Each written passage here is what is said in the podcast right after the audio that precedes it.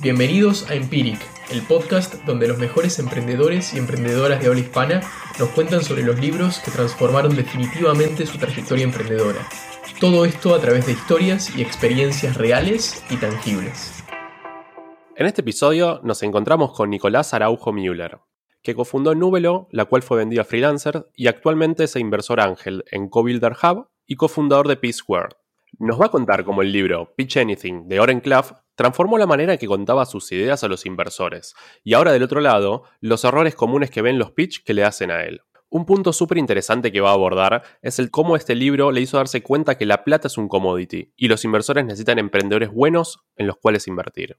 Esto hace que rompa la idea común de que el emprendedor es el único que necesita algo cuando va a contar su idea. Este es un episodio que se lo recomendamos 100% a todas las personas que tengan que contar su idea o proyecto ante otras personas. Si te gustó este podcast, te pedimos que nos sigas por Spotify y nos des tu feedback por Instagram. A su vez, te comentamos que estamos sacando un newsletter semanal con los aprendizajes claves de cada uno de los episodios y con las novedades de Empiric. Podés encontrar más en www.empiric.club.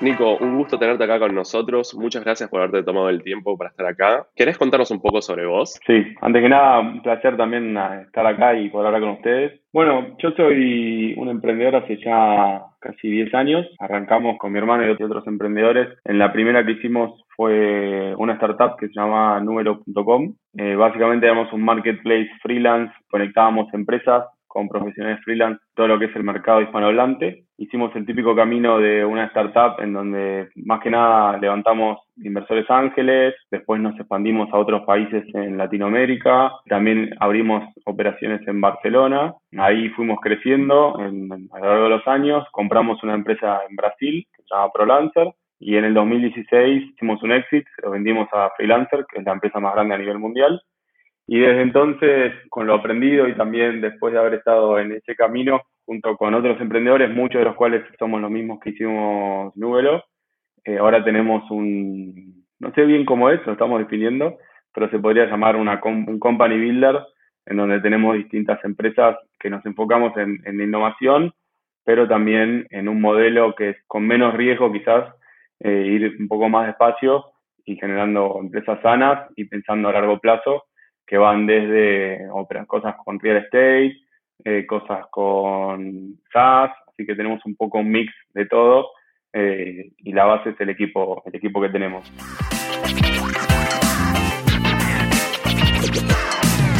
Está buenísima tu experiencia y creo que va a ser súper, súper interesante escucharte hoy acá. ¿Querés contarnos acerca del libro que elegiste? Sí, estaba difícil porque ya muchos libros que también me gustan los hicieron eh, ustedes Así que, pero bueno, hay uno que, que no es muy conocido, que me parece que está bueno y yo principalmente eh, me dedicaba y me dedico a la parte con relaciones con los inversores y la parte de finanzas.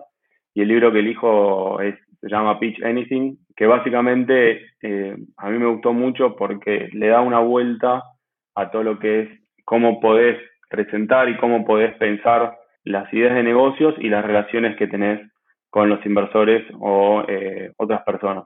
La verdad que lo que yo por lo menos veo mucho es que mm, está bastante desbalanceado todo lo que es la parte de inversores con emprendedores.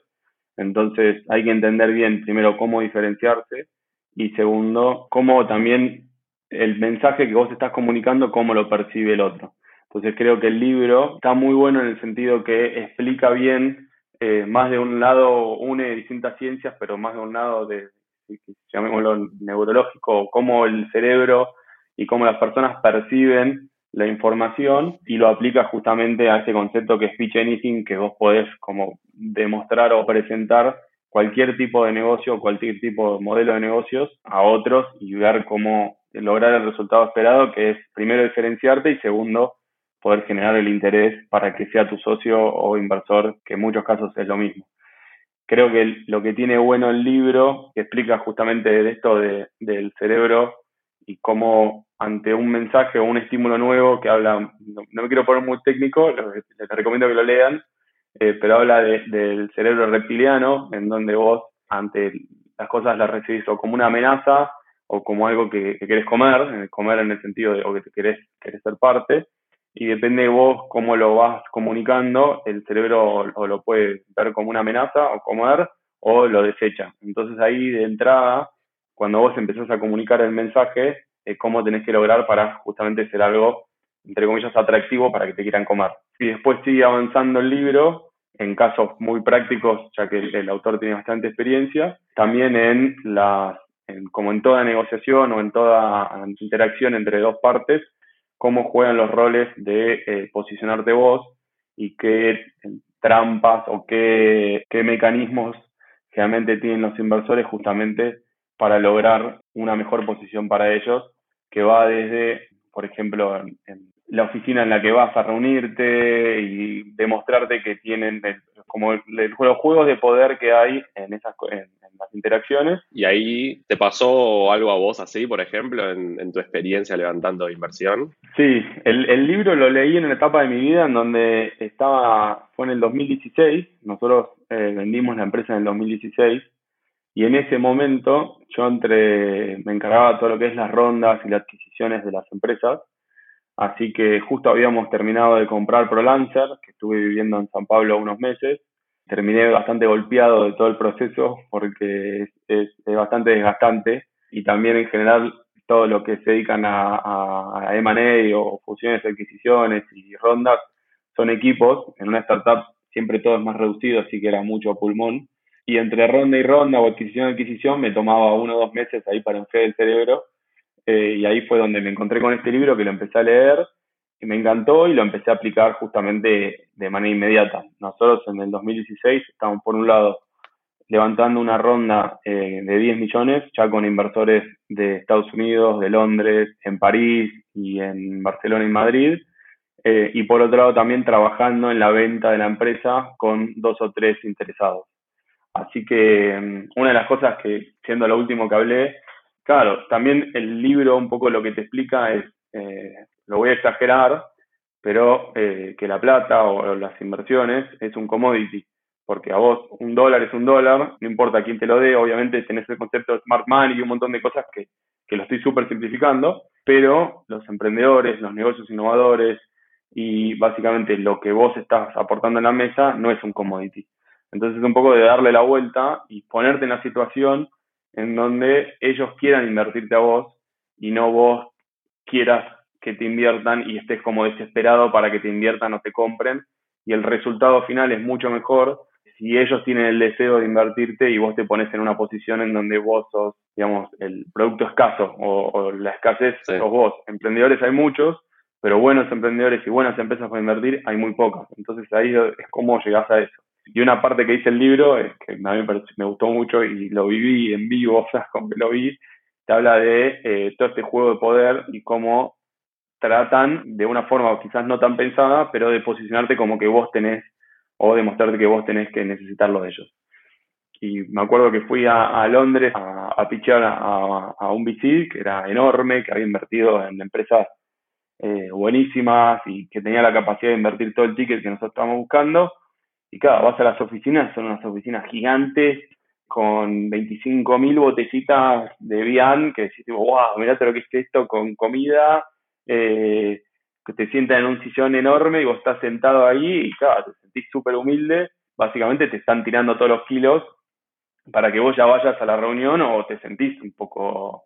Entonces tenés que hacer mucho trabajo de adentro para ir ahí, sentarte con, con las cinco botellitas de agua, cinco analistas que se acaban de recibir un MBA con anteojos, eh, calculadoras y, la Mac para hacerte preguntas del modelo que le pasaste y lograr diferenciarte de los cinco pibes que estaban sentados en el mismo sillón con vos que los vieron ahí. Entonces, el, libro lo, lo, apliqué y yo creo con éxito porque terminamos vendiendo la empresa eh, a fin de ese año y nada, las presentaciones que, que terminaba haciendo eran súper útiles. Justamente, yo creo que si tengo que transmitir algo es cambiar ese chip y esa mentalidad de, darte cuenta que la plata es el commodity y no vos.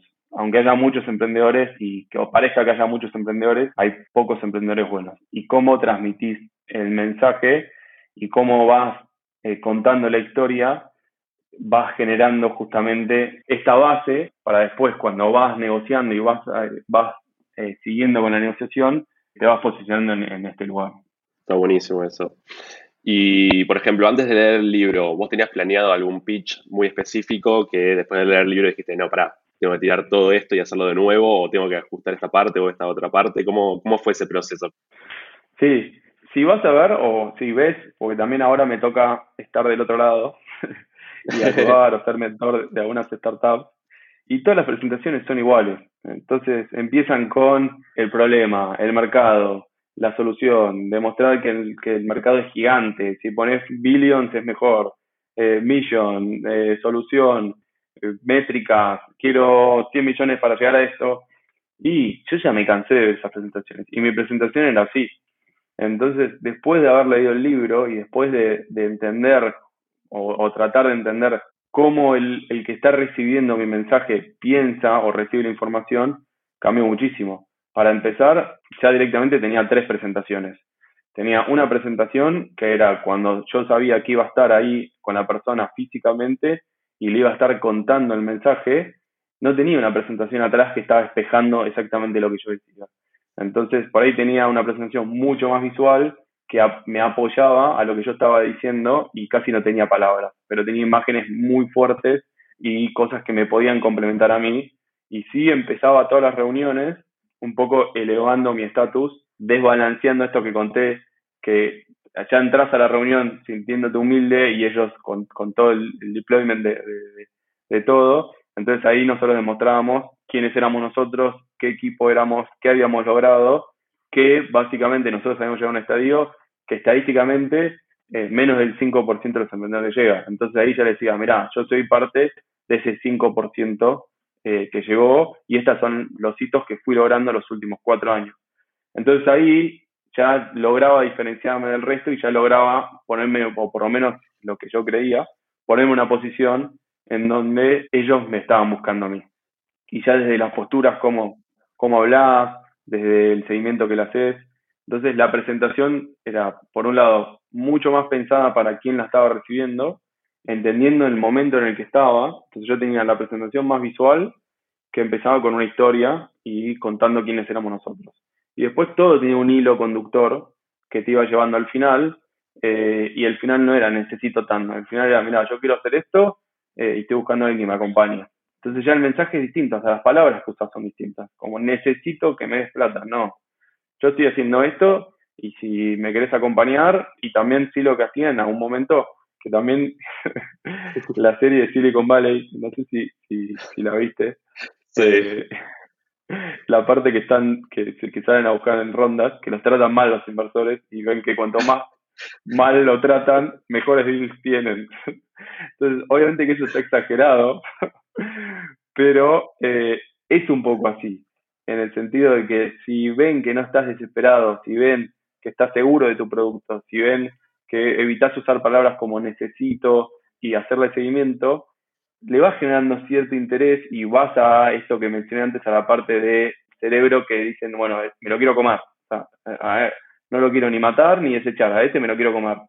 Y eso es fundamental, porque salís de la reunión y ya tuviste una primera reunión en donde le generaste ese deseo de decir, che, hay algo con este que se diferenció del resto. Y mucho de, viene de, obviamente, que la idea y el emprendimiento y las personas tienen que ser buenas, pero yo veo muchísimos emprendedores, muchísimas empresas y startups que son 10 veces mejores que la nuestra, pero no logran transmitir ese mensaje, esa pasión y básicamente se posicionan ellos ya de una forma que están en desventaja. Entonces el libro es súper para mí útil para entender esto y para poder darle una vuelta y también tener un método, que a veces suena un poco deshumanizarlo, pero si vos tenés un método, una metodología, después la aplicás y podés sacar eh, la, parte de las emociones y podés separar y decir, bueno, voy a una reunión tengo que levantar 10 palos o tengo que vender mi compañía. Si, hago, si no hago ninguna de dos, nos fundimos y todo lo que hice los últimos seis años fue para nada. Tengo que volver a vivir con mis viejos. Entonces, esa presión que vos tenés y ese estrés que te genera eso, si no tenés un método, es como que vas y, ya estás súper nervioso y súper estresado Y en cambio acá es como que te aplicás a, esos, a esas barreras que vos te pones y podés desempeñar como tenés que desempeñar, como el jugador de fútbol que practica y después va a jugar a la cancha y no importa, y juega. Entonces ahí es donde también después te sentís más cómodo. Y me interesaría saber ahora de vos, que estás del otro lado, ¿cuáles son los errores más comunes que ves? Sí, está buenísima. Yo lo que veo es que todos siguen haciendo la misma presentación, que se bajan en internet o que ven tipo cómo hacer una presentación y hacen todos la misma. A, a muchos les recomiendo que lean el libro, porque veo siempre, siempre eso. Entonces, y también algo que, que me parece que, que pocos consideran es si vos tenés una, una startup o una empresa y estás arrancando, generalmente los primeros años de vida eh, vas a depender de una fuente externa que te ayude, o puede ser ahorros tuyos, que generalmente son ahorros tuyos, y financiamiento externo, que te ayude hasta que puedas concretar y tener un poco más de esa visión que tuviste, que es una startup o algo innovador. Hasta que esa empresa pueda andar sola, vas a necesitar inversión. Y muchos de los emprendedores solamente se centran en el producto, en la parte de que les divierte, obviamente, eh, y pocos usan el mismo profesionalismo y el mismo estudio que hacen en la parte de ventas, marketing online, funnels, software, todo eso, también aplicarlo a la parte de o levantar capital, o financiamiento bancario, o financiamiento público, eh, o cómo podés sacarle más a ese, a ese inversor apalancándote con ayudas públicas. Entonces, creo que lo, lo que te transmite, volviendo al, al, al libro, también lo que les, quiero, cuando veo que son buenos emprendedores y veo que ya vienen a, la charla conmigo cuando a veces me buscan como para ser inversor, ya lo veo que están en una posición de, transmiten necesidad y me elevan a mí y me, me ponen como en un rol como soy inversor, entonces ahora soy como algo más y soy un inversor ángel y, la gente me, me, escribe por LinkedIn como si fuera, viste, no, bueno, no, espero que tengas tiempo, cuando vos quieras me acomodo yo, yo soy el mismo hace un mes y ahora, pero ahora como parece que invierten en algunas startups, invierten en startups, es como que, bueno, cuando vos puedas me ajusto, perdón por esto, y, entonces ahí digo, no me tenés que pedir. O si yo quiero invertir es porque yo tengo la necesidad y quiero invertir, y voy a tener una ganancia de la inversión que estoy haciendo. Entonces, yo también te necesito a vos. Eso es un poco lo que trato de transmitirles a los otros, no te pongas en esa posición de antemano diciendo, cuando vos quieras yo voy y me reúno, y son cositas que te va diciendo el libro, por ejemplo, que vos marques los tiempos. Entonces, mira, yo tengo una hora. Entonces ahí vos ya estás marcando vos la, la cancha. Me puedo reunir eh, y por ahí le decís, no, ahora no puedo, puedo eh, tal día, tal... Entonces ya le estás diciendo, che, yo no, no estoy 100% para vos. Puedo acá, tengo cosas importantes también, no solamente hablar con vos. Entonces son pequeños tweets que le vas dando a la cosa que el otro dice, ok, este pibe no es como todo el resto que, que me alaban y están como que buscan que le ponga plata y hacen todo para conseguir esa plata. Y lo mismo también, si hay cosas que no sabes, si hay cosas que, que no las puedes contestar, que no tengan miedo de decir que no. Entonces también yo lo que veo es que muchos, yo digo, ¿y qué te parece esto? Y los estoy probando, y a mí también me pasa, me están probando, y por ahí me están diciendo algo re loco, y yo veo que tratan de buscarle la vuelta a que lo que yo le dije, adaptarlo a su empresa en un minuto. Digo, che, ¿y qué te parece el mercado eh, de, Estados, de Estados Unidos? No, bueno, a ver, Estados Unidos podemos ir y casi digo, pero entonces no tenías tan pesada tu estrategia. Y estoy esperando que me digan, no, el mercado de Estados Unidos no. O que me hagan una pregunta y me digan, la verdad que no lo sé, pero te contesto, déjame averiguarlo y te contesto. Entonces ahí también, a mí me da a entender, y yo de vuelta como estaba del otro lado, y estoy del otro lado también, que dicen, ok, cuando hay cosas que no lo sabe, me va a decir que no lo sabe. Y cuando yo le tiro algo, eh, o tiene más pensar la estrategia, entonces no es tan permeable a ir cambiando. Entonces, en realidad te están evaluando otras cosas. Es como que no todo hay que decirle que sí, no todo hay que, todos los consejos hay que tomarlos. Entonces también es un poco, eh, encima el libro es divertido, así que es, llevadero para, para, leerlo. Está buenísimo, la verdad que me encantó lo, lo, que nos contaste. Quisiera saber a quién le recomendarías, en qué momento, en qué estadio de la empresa, le recomendarías este libro? Le recomendaría el libro a emprendedores que en algún momento quieren salir a buscar inversión o, otros socios de, en el momento de, su empresa, porque no es solamente para buscar plata, sino también es, por ahí vos querés buscar un inversor, querés buscar un socio, querés buscar otro co-founder, o querés, tenés que pichear ante un concurso, tenés que hablar lo mismo a veces cuando hablas con la prensa, entonces se lo recomendaría a cualquier emprendedor básicamente que quiere transmitir una idea y quiere que su idea o la otra persona que lo está recibiendo lo reciba como él lo piensa. Me parece que eso es un poco, porque muchos tendemos a pensar que la persona que tenés enfrente es igual a vos, y no es así. Entonces, el mensaje que estás transmitiendo para ser escuchado bien del otro lado, este libro te ayuda a entender cómo recibimos la información. Entonces, eso me parece que es lo, más valioso del libro. Está buenísimo. La verdad que súper valiosa tu experiencia, súper interesante que hayas estado encima de los dos lados y que nos puedas contar eso de los dos lados. Así que te agradecemos un montonazo y bueno, este, nos vemos la próxima.